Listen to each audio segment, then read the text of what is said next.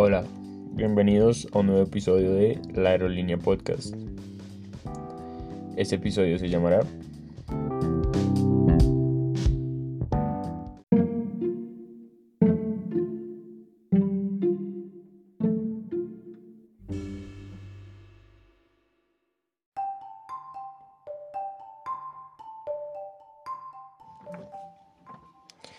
El fenómeno ovni. Por supuesto que las aerolíneas, que todas sus aeronaves pasan por el espacio aéreo diariamente, deben tener muchas, pero muchas historias del fenómeno ovni. Pues esta es no una de esas muchas historias en las que seguramente se han visto muchos objetos no identificados. Entonces, esta en particular fue contada por una persona que hizo parte de una de las aerolíneas del Aeropuerto Internacional El Dorado, pero que a su vez tenía un trabajo extra, algo muy personal que era confidencial y él hacía parte de una unidad de investigación ovni y era gubernamental. Lo interesante de la historia es que esta información es muy confidencial, que por supuesto él me dijo que no compartiera su nombre, pero que utilizara parte de sus historias y de su conocimiento para enriquecer este podcast y este capítulo en particular. Primero que nada, contextualicemos el fenómeno ovni. En la mayoría de países es más una leyenda que otra cosa. Hasta hace muy poco se ha hablado de que grandes entidades a nivel mundial han reconocido la existencia del fenómeno ovni. Y por supuesto, como su sigla lo dice, para los que no lo sepan, que creo que todo el mundo lo sabe, es objeto volador no identificado. Resulta ser que por los aeropuertos diariamente pasan muchas aeronaves por encima. En el espacio aéreo de un país hay un registro de muchísimas aeronaves diarias y esto se mide mediante torres de control. Las torres de control lo que hacen diariamente es supervisar que cada avión que pasa por encima del espacio aéreo esté autorizado, que mm, según me cuentan para uno identificar un avión, simplemente él arroja una información con un sistema tecnológico en el que dice su placa, en el que dice su vuelo, en el que dice información de la nave, de la aeronave y esto pues todo el mundo lo sabe. En particular los que están en, en el entorno de la aviación. Pues por dónde empezar.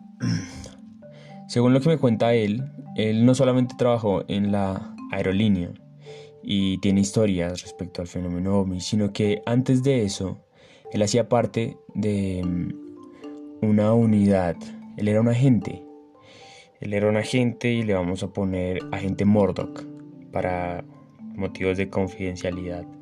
Pues el agente Murdoch tenía que hacer una operación que era muy especial en ese momento. De hecho, no sé si puedo hablar de qué tipo de operación era, pero según tengo entendido era una operación, digamos que, que buscaban gente em, de las Fuerzas Armadas del país, por decirlo así.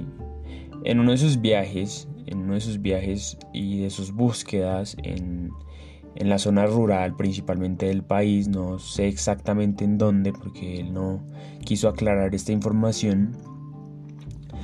Eh, Estaban en una de esas búsquedas y vieron en el cielo que habían un par de destellos, como que unos destellos que parecía que provenían de una montaña, eran al parecer tres y ellos, pues debido a que su em, tarea en ese momento era buscar eh, cualquier actividad sospechosa en la montaña, pues el agente Mordo junto con su equipo se dirigieron hacia la montaña a buscar qué había por ahí. Lo que pudieron ver fue en el cielo que se estaban em, reflejando tres puntos muy brillantes, uno más grande que el otro al parecer, y se movían por el cielo pero de una manera no muy...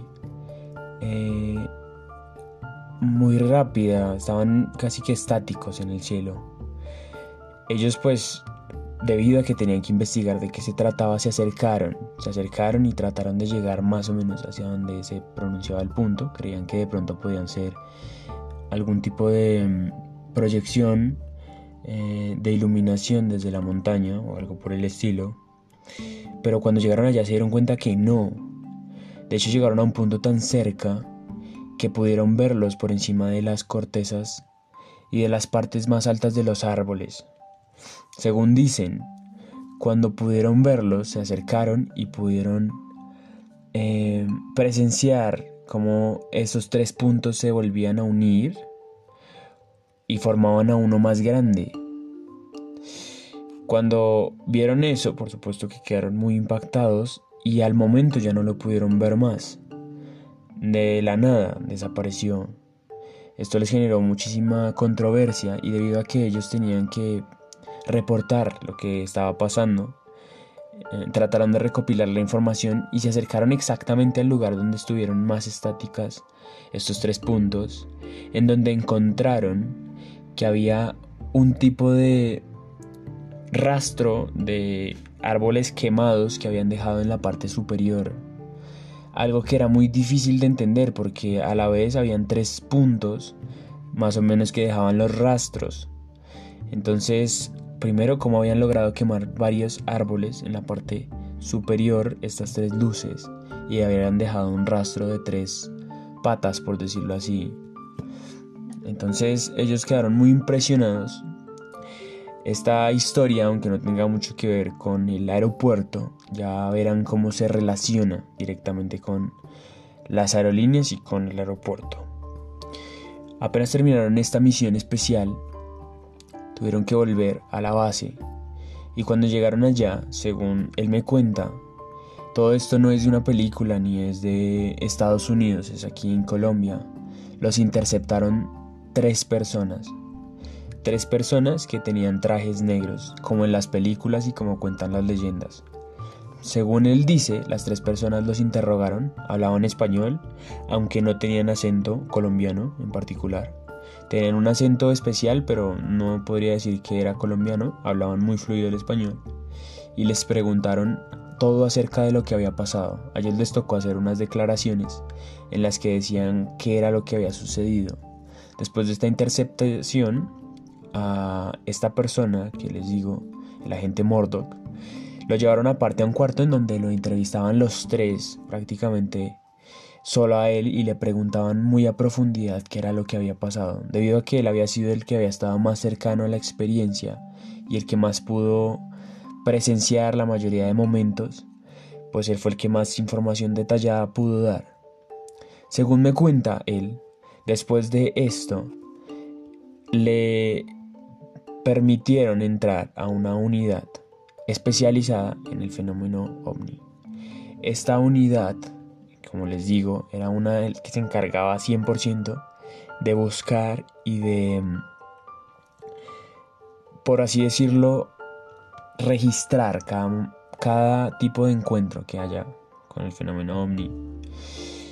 Él entró a esta unidad y lo que me cuenta, según dice, es que también esta unidad y este tipo de mm, eh, grupo especial tenía bases subterráneas incluso en varias partes del país. Según me cuenta, estas unidades se encargaban del estudio del fenómeno ovni. incluso cerca de ese campamento donde ellos estaban, abajo estaba una de las bases por eso estaban tan cercanos a ese estudio, porque acá en Colombia el fenómeno ovni en ciertos lugares es una cosa casi que habitual, por ejemplo, según me cuenta él, en la Sierra de la Macarena, en la Ciudad Perdida y en muchos lugares de Colombia, ya se tiene casi que un tipo de normalidad respecto a este fenómeno. Se presentan muchas veces y por esto se estudia pero según él me cuenta, esta unidad y este grupo es oculto porque la información que manejan es top secret, es completamente confidencial, hay cosas que no se pueden decir porque en general las personas no están listas para esto. Lo que él me cuenta, según eh, encuentro la relación con, por supuesto, este podcast que se llama La Aerolínea. Primero él hizo parte de Aerolíneas y él, em, el agente Murdoch, a la vez seguía siendo parte de este grupo y de esta unidad especial. Esta unidad está dividida en varias partes del país, en varias unidades, a su vez que estudian este fenómeno ovni.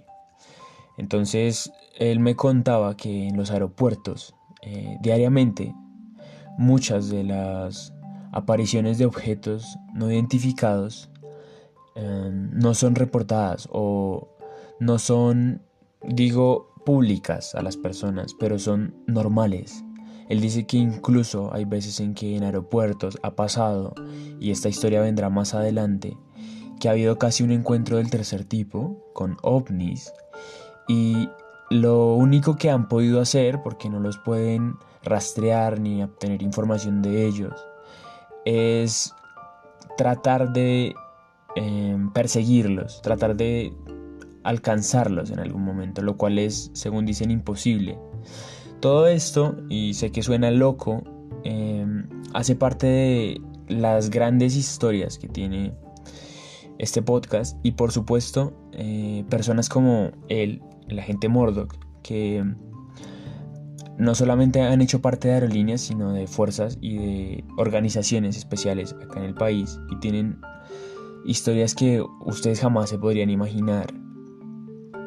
¿A qué voy con todo esto? A que mm, realmente las personas no están listas para saber que pueden haber seres, no sé si de otro planeta o de este mismo planeta, que sean muchísimo más avanzados pero a unos puntos que nadie se los pueda llegar a imaginar. Eso es lo que pueda generar gran controversia en el mundo y por lo cual nadie está listo para saber esta información. Espero que este podcast haya sido de su agrado, espero poderlos ver, oír en una próxima ocasión. Gracias por sintonizarme una vez más y estaremos al tanto con unas nuevas y demasiado interesantes historias. Hasta luego.